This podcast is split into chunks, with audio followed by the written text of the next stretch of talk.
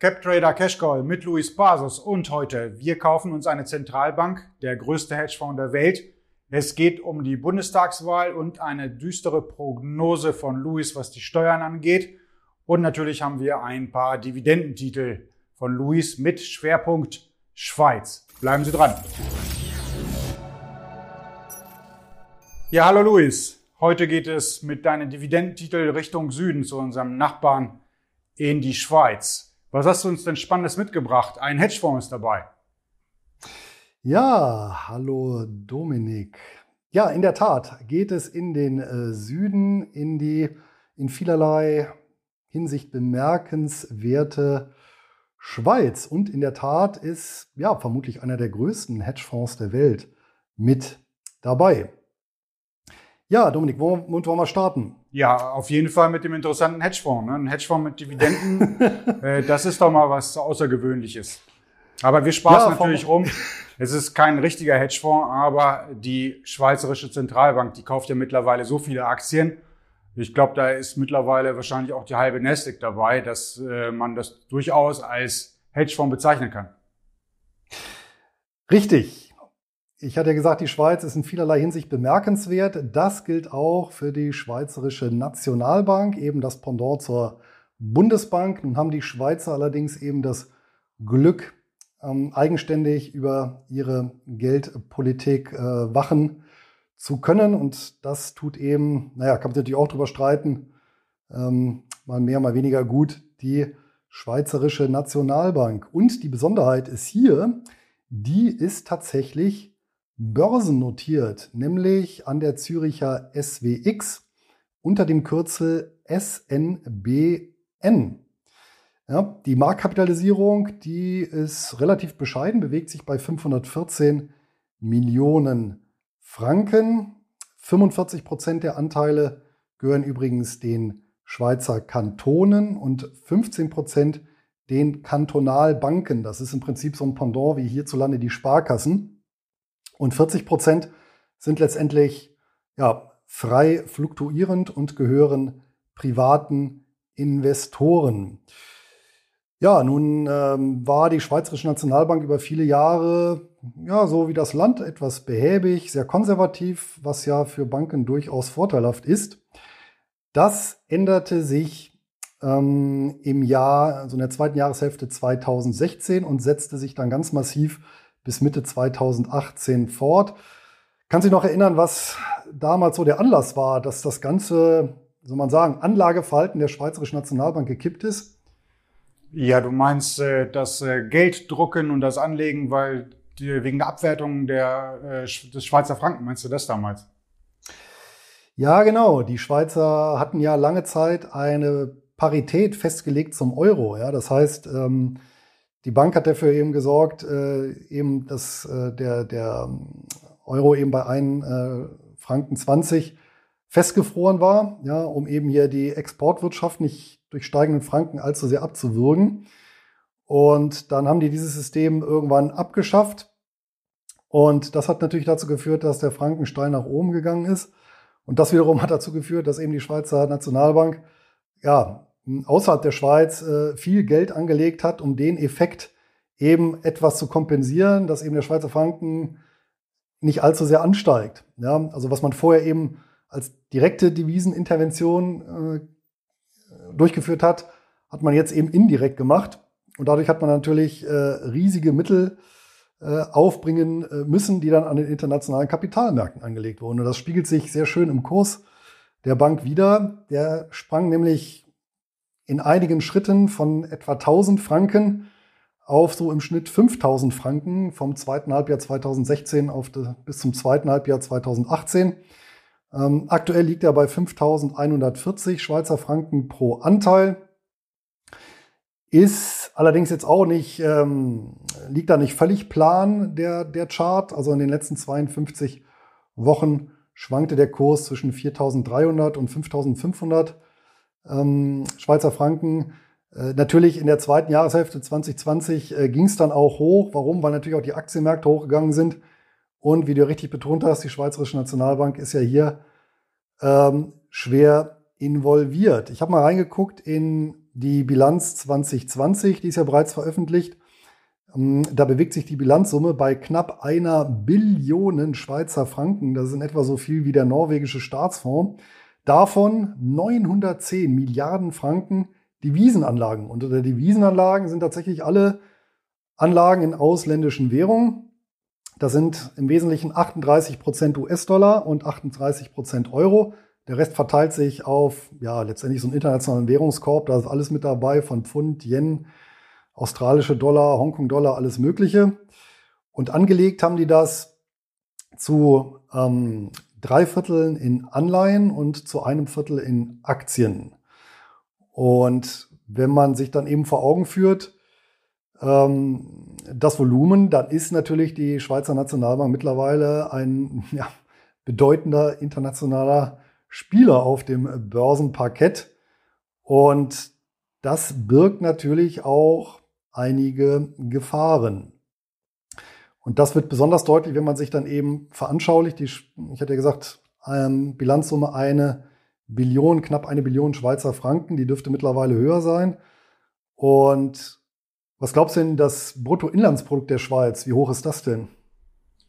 Boah, das wird bestimmt sehr hoch sein. Ich denke mal dreimal Holland. Nee, eben nicht. Das liegt bei 706 Milliarden Schweizer Franken im Jahr 2020.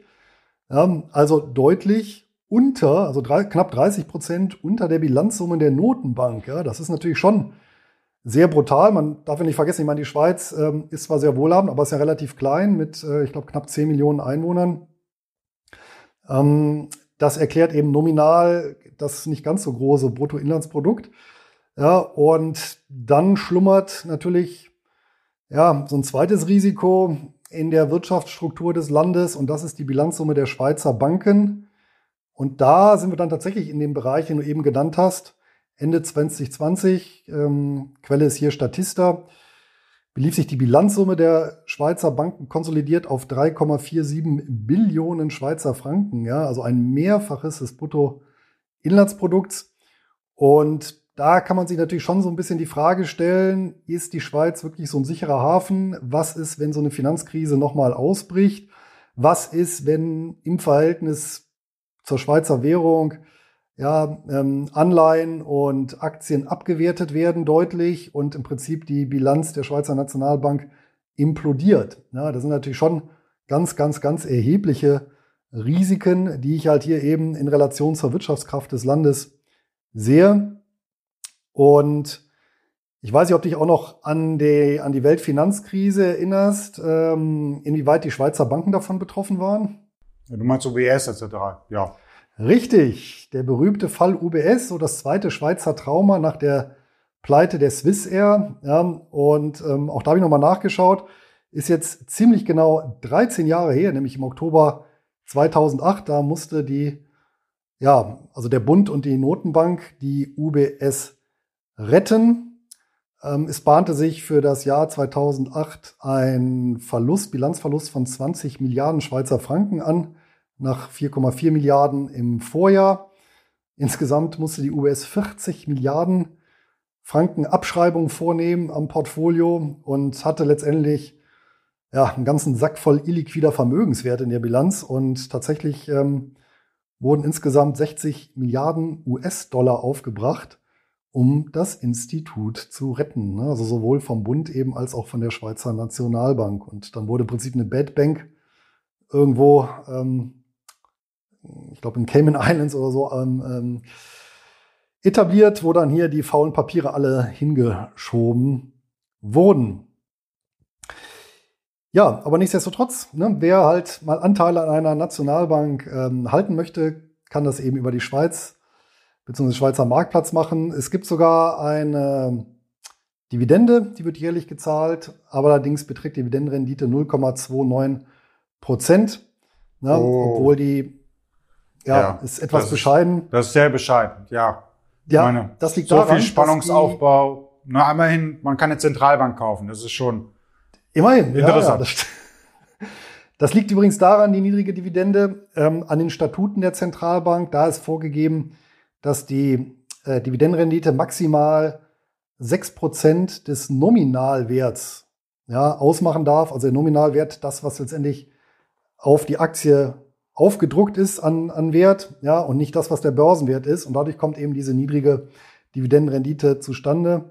Ähm, ansonsten allein das Jahresergebnis äh, 2020 waren trotz ähm, des, der Shutdown-Krise 21 Milliarden Schweizer Franken. Also da haben die ein sattes Plus gemacht, davon kommt aber eben nur ein kleiner Teil bei den Investoren an. Ja, wenn wir schon bei der Schweiz sind, da hast du ja auch noch mal äh, Sachen mitgebracht, auf die man aufpassen muss, Besonderheiten bei der Schweiz. Worauf muss man aufpassen? Ja, worauf muss man aufpassen? Äh, es gibt einen ganz wesentlichen Punkt. In die Falle bin ich als äh, ja, junger Einkommensinvestor, so möchte ich sagen, Anfang der 2000er auch reingetappt. Und ja, das ist eine, ja, ich sag mal, bedingte Steuerfalle, beziehungsweise Quellensteuerfalle. Und der Hintergrund ist einfach, ähm, es gibt eine Vielzahl ausschüttender Schweizer Unternehmen und durchaus auch interessante Unternehmen. Und wie im Ausland üblich, erhebt das jeweilige Land, in dem Fall also die Schweiz, auch eine Quellensteuer. Und ähm, wir kennen es aus anderen Ländern, wo Beispiel, also bestes Beispiel ist die USA, wo ja die Quellensteuer auch erstmal per se bei, ich meine, 30 Prozent liegt, aber dann eben durch den Broker, der das eben anbietet, wie beispielsweise CapTrader, das macht er ja schon automatisch bei der Kontoeröffnung, gibt es ja diese Vorabbefreiung. Das heißt, dadurch reduziert sich der Quellensteuersatz, der abgezogen wird, auf 15 Prozent, weil ihr quasi als Bank bestätigt, ja, der Kunde XY ist äh, kein Amerikaner und auch nicht in Amerika ähm, steuerpflichtig und im Prinzip der Name wird offengelegt und dafür bekommst du dann eben als Kunde ähm, diesen ähm, ja, Rabatt auf die Quellensteuer gemäß Doppelbesteuerungsabkommen und hast eben nur noch 15 Prozent statt 30 Prozent. Ja? Und diese 15 Prozent sind ja auch komplett anrechenbar auf die deutsche Abgeltungssteuer, zumindest jetzt, solange es die noch gibt. Ich denke, das wird mit eines der ersten Sachen sein, die unter einer neuen Regierung, egal wie die aussehen, kippen wird. Und in der Schweiz ist es nun so, dass es diese Vorabbefreiung nicht gibt und der Standard-Quellensteuersatz bei satten 35 Prozent liegt. Das heißt, für 100 Schweizer Franken, die beispielsweise ein Unternehmen ausschüttet, ja, ähm, behält der Schweizer Fiskus erstmal 35 Franken ein. Gemäß Doppelbesteuerungsabkommen ja, kann ich allerdings ähm, 20 Franken davon, also 20 Prozentpunkte, wieder zurückfordern. Ja, ähm, das wäre in dem Fall auch für die Rendite sehr, sehr wichtig. Warum? Weil ich eben nur 15 Prozent Quellensteuer hierzulande gemäß Doppelbesteuerungsabkommen auch anrechnen kann auf meine Abgeltungssteuer. So, und das heißt jetzt für einen Investor, Einkommensinvestor, der in der Schweiz investiert, dass dieser eben wie folgt äh, vorgeht. Wenn er Ausschüttungen bekommt, ja, dann ähm, fließen von 100 Franken eben nur 65 auf das Konto des Anlegers. Von den äh, verbleibenden 35 muss er dann 20 beim Schweizer Fiskus zurückfordern. Ja, 15 davon kann er anrechnen auf seine zu zahlende Abgeltungssteuer. Ja, und ein Vorteil ist allerdings, dass die Schweizer Beamten auch hier wie das Uhrwerk ihrer, ihres Heimatlandes arbeiten. Das heißt tatsächlich, die Beantragung ähm, ist vergleichsweise einfach und wird zügig bearbeitet, sodass man eben diese Erstattung relativ schnell bekommt. Ähm, der Nachteil ist eben, man hat diesen administrativen Aufwand. Für mich persönlich ähm, hat das eben zur Folge, dass ich auf Investitionen in der Schweiz verzichte, zumindest einkommensorientierte Investitionen, weil ich eben diesen Aufwand scheue und als ja, Wertpapieranleger von Natur aus faul bin. Ja, aber ich kann auch bestätigen, das läuft tatsächlich reibungslos, wenn man sich die Zeit nimmt. Aber du hast auch sicher auch noch einen Wert mitgebracht, für den es sich wahrscheinlich lohnt, äh, die Arbeit auf sich zu nehmen. Was hast du denn für einen tollen Dividendentitel nach dem eher bescheidenen? ja, ähm, es geht tatsächlich um den, äh, über den Faktor 20 besser, was die Dividendenrendite angeht.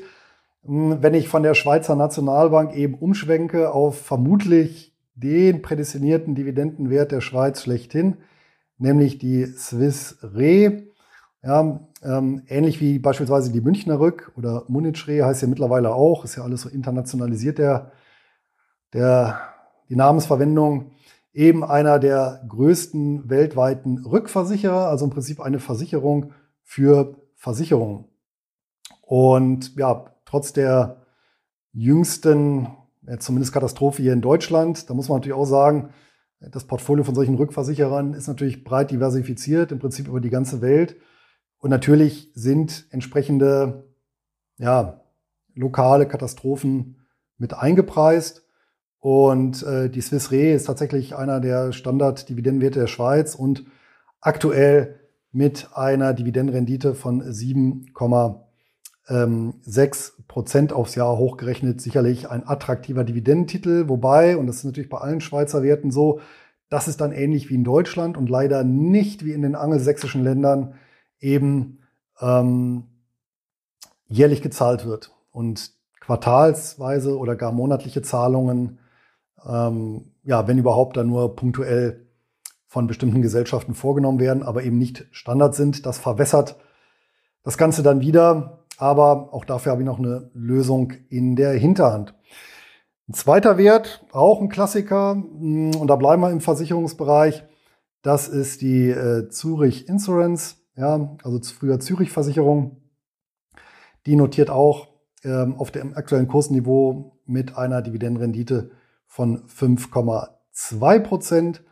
Und ein dritter Klassiker ähm, aus dem Bereich der Telekommunikation, die Swisscom, da liegen wir ja bei 4,2 Prozent Dividendenrendite aufs Jahr hochgerechnet. Swisscom eben ja, größte Mobilfunkanbieter der Schweiz und die Zürich oder Zurich Insurance, einer der großen Versicherer, die sind ja auch in Deutschland tätig, also nicht Rückversicherer, sondern eben Versicherer für Privat- und ähm, Gewerbekunden. Ja, und für alle, so wie du, die sich ein bisschen die Zeit sparen wollen äh, mit den Dividenden, äh, du hast da auch noch äh, einen Fonds mitgebracht. Ja, genau. Die Idee dahinter war jetzt einfach mal, naja, also ähm, wer sagt, okay, Schweiz ist ein sehr interessanter Wirtschaftsraum auf der einen Seite und ähm, auf der anderen Seite, äh, ja, wer sagt, naja, ich möchte mein Portfolio gezielt um bestimmte Länder wie eben die Schweiz erweitern. Ähm, ich möchte aber, und das Ganze natürlich einkommensorientiert, ich möchte aber trotzdem möglichst wenig Papierkram haben. Was bietet sich da an? Und es gibt tatsächlich einen börsennotierten Fonds, also kein ETF, also einen Dividenden-ETF auf Schweizer Aktien gibt's meines Wissens nicht. Ich habe da auch mal auf den einschlägigen Portalen geguckt. Es gibt aber einen dividendenorientierten börsennotierten Fonds, ja, also kein ETF. Das ist aber in dem Fall sogar in der aktuellen Phase positiv.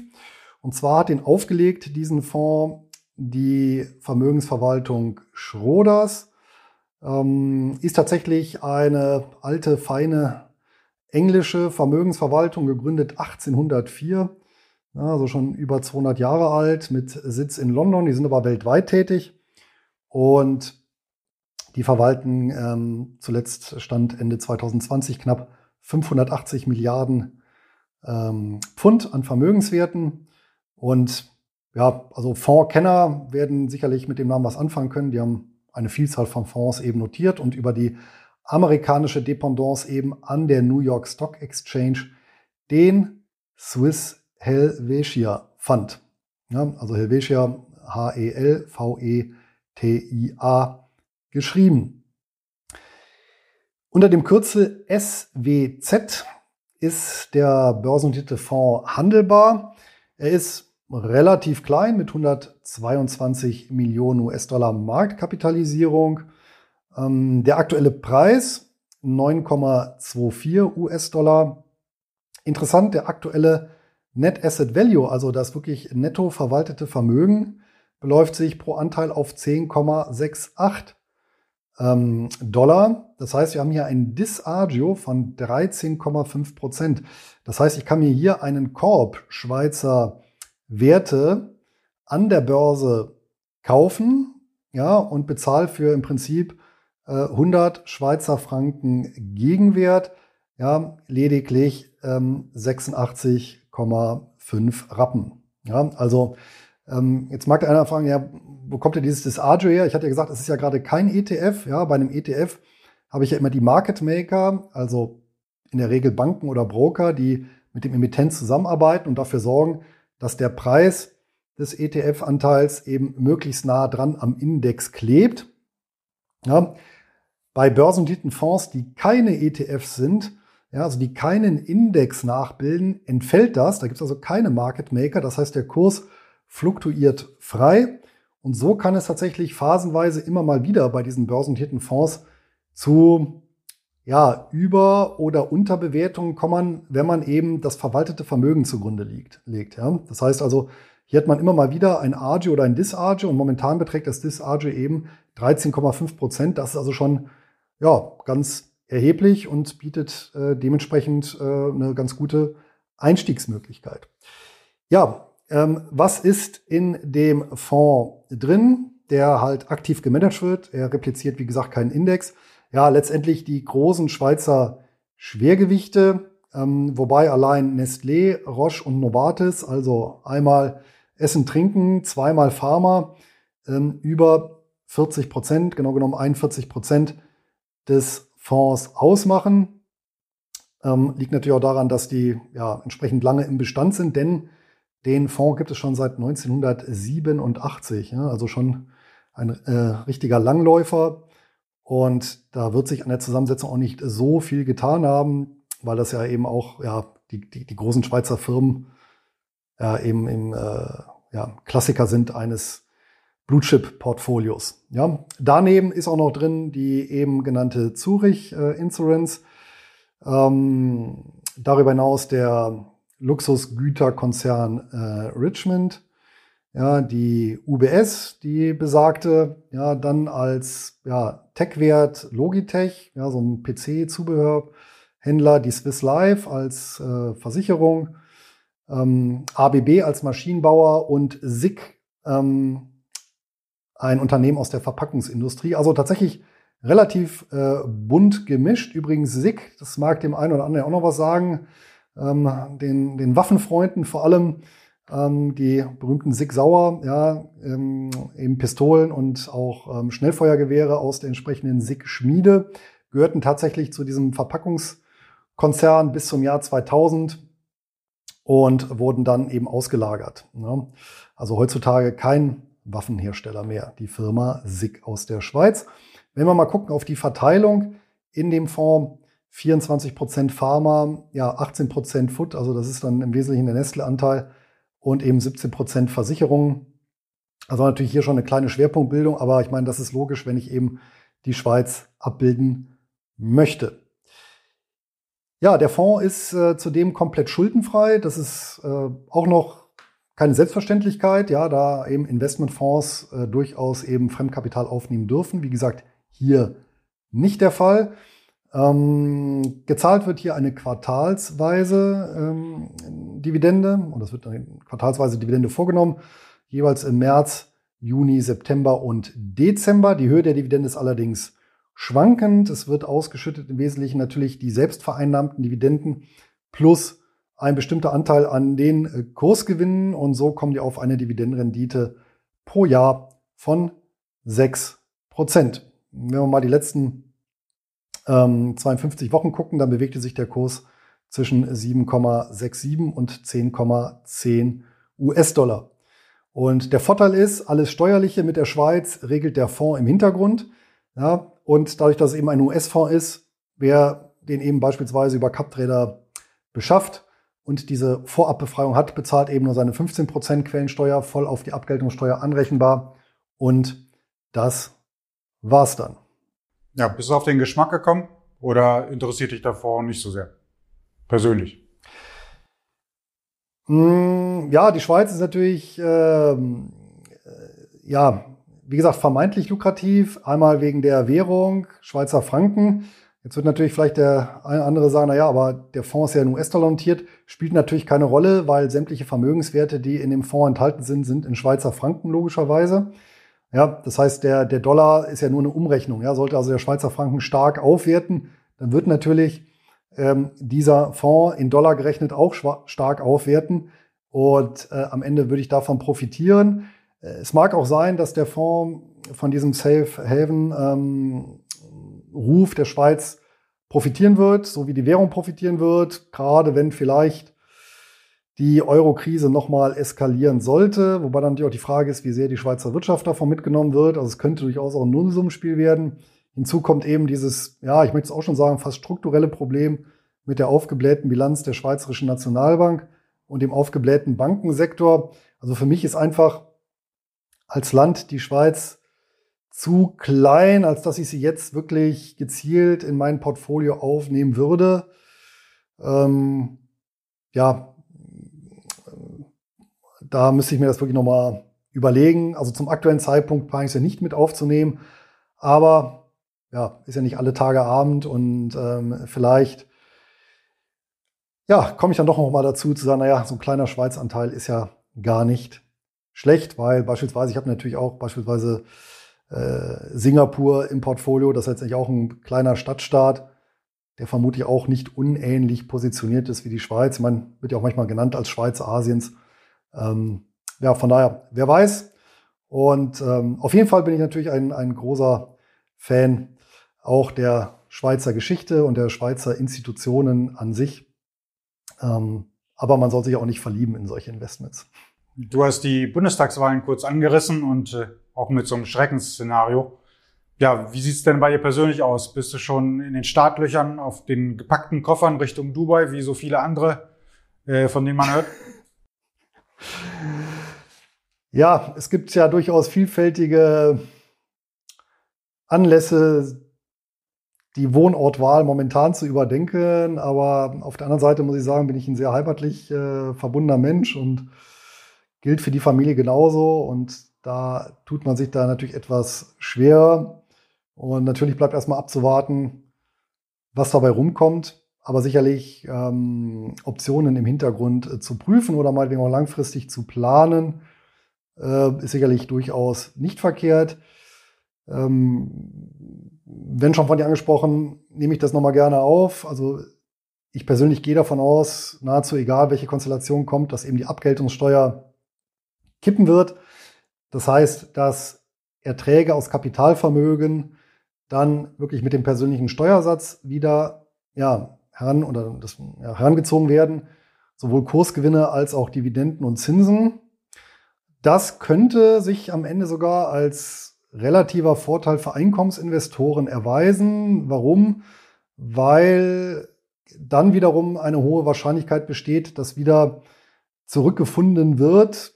Allein zwangsläufig, weil, wenn ich mich recht entsinne, das war ja seinerzeit auch eine Vorgabe des Bundesverfassungsgerichts, dieses äh, sogenannte Halbeinkünfteverfahren, dass man eben Dividenden nicht voll besteuert werden oder nicht voll besteuern darf, weil die ja eben schon auf Unternehmensebene besteuert wurden. Und das könnte tatsächlich ähm, für einkommensorientierte Investoren netto unterm Strich dann auch unter einem geänderten Steuerrecht ähm, eine gleichbleibende Belastung ergeben, wenn dieses Halbeinkünfteverfahren dann tatsächlich auch wieder zum Tragen kommt. Also natürlich, wie du jetzt merkst, sehr, sehr viel Spekulation drin. Ähm, kritischer wird das Ganze natürlich bei beispielsweise bei ähm, Erträgen aus Termingeschäften ja, ähm, weil dann ist natürlich schon erheblich, wenn der Steuersatz steigt, plus dann eben dieses Verrechnungsverbot, ähm, was ja, oder wo eine leise Hoffnung zumindest besteht, dass es in absehbarer Zeit gekippt wird, wo man das ja heutzutage bei den Gerichten auch nicht mehr weiß. Ähm, von daher müssen wir da auch sehen, wie sich das entwickelt. Ja, also ich höre zumindest heraus, Luis bleibt auch der Kanzlerin Baerbock ein wenig erhalten in der Zukunft, wenn es so kommen sollte. Ja, Luis, ähm, ja, dann sehen wir uns das nächste Mal nach der Bundestagswahl. Haben wir schon irgendwelche Themen oh ja. oder Vorschläge? Das werden wir nochmal in Ruhe besprechen und ich denke, die Themen werden uns auf absehbare Zeit nicht ausgehen. Alles klar. Dann danke, dass du vorbeigeschaut hast. Bis demnächst, Louis. Bis demnächst und einstweilen empfehle ich als Literaturtipp zu dieser Folge natürlich den Klassiker von Schiller Wilhelm Tell. In dem Sinne, alles Gute.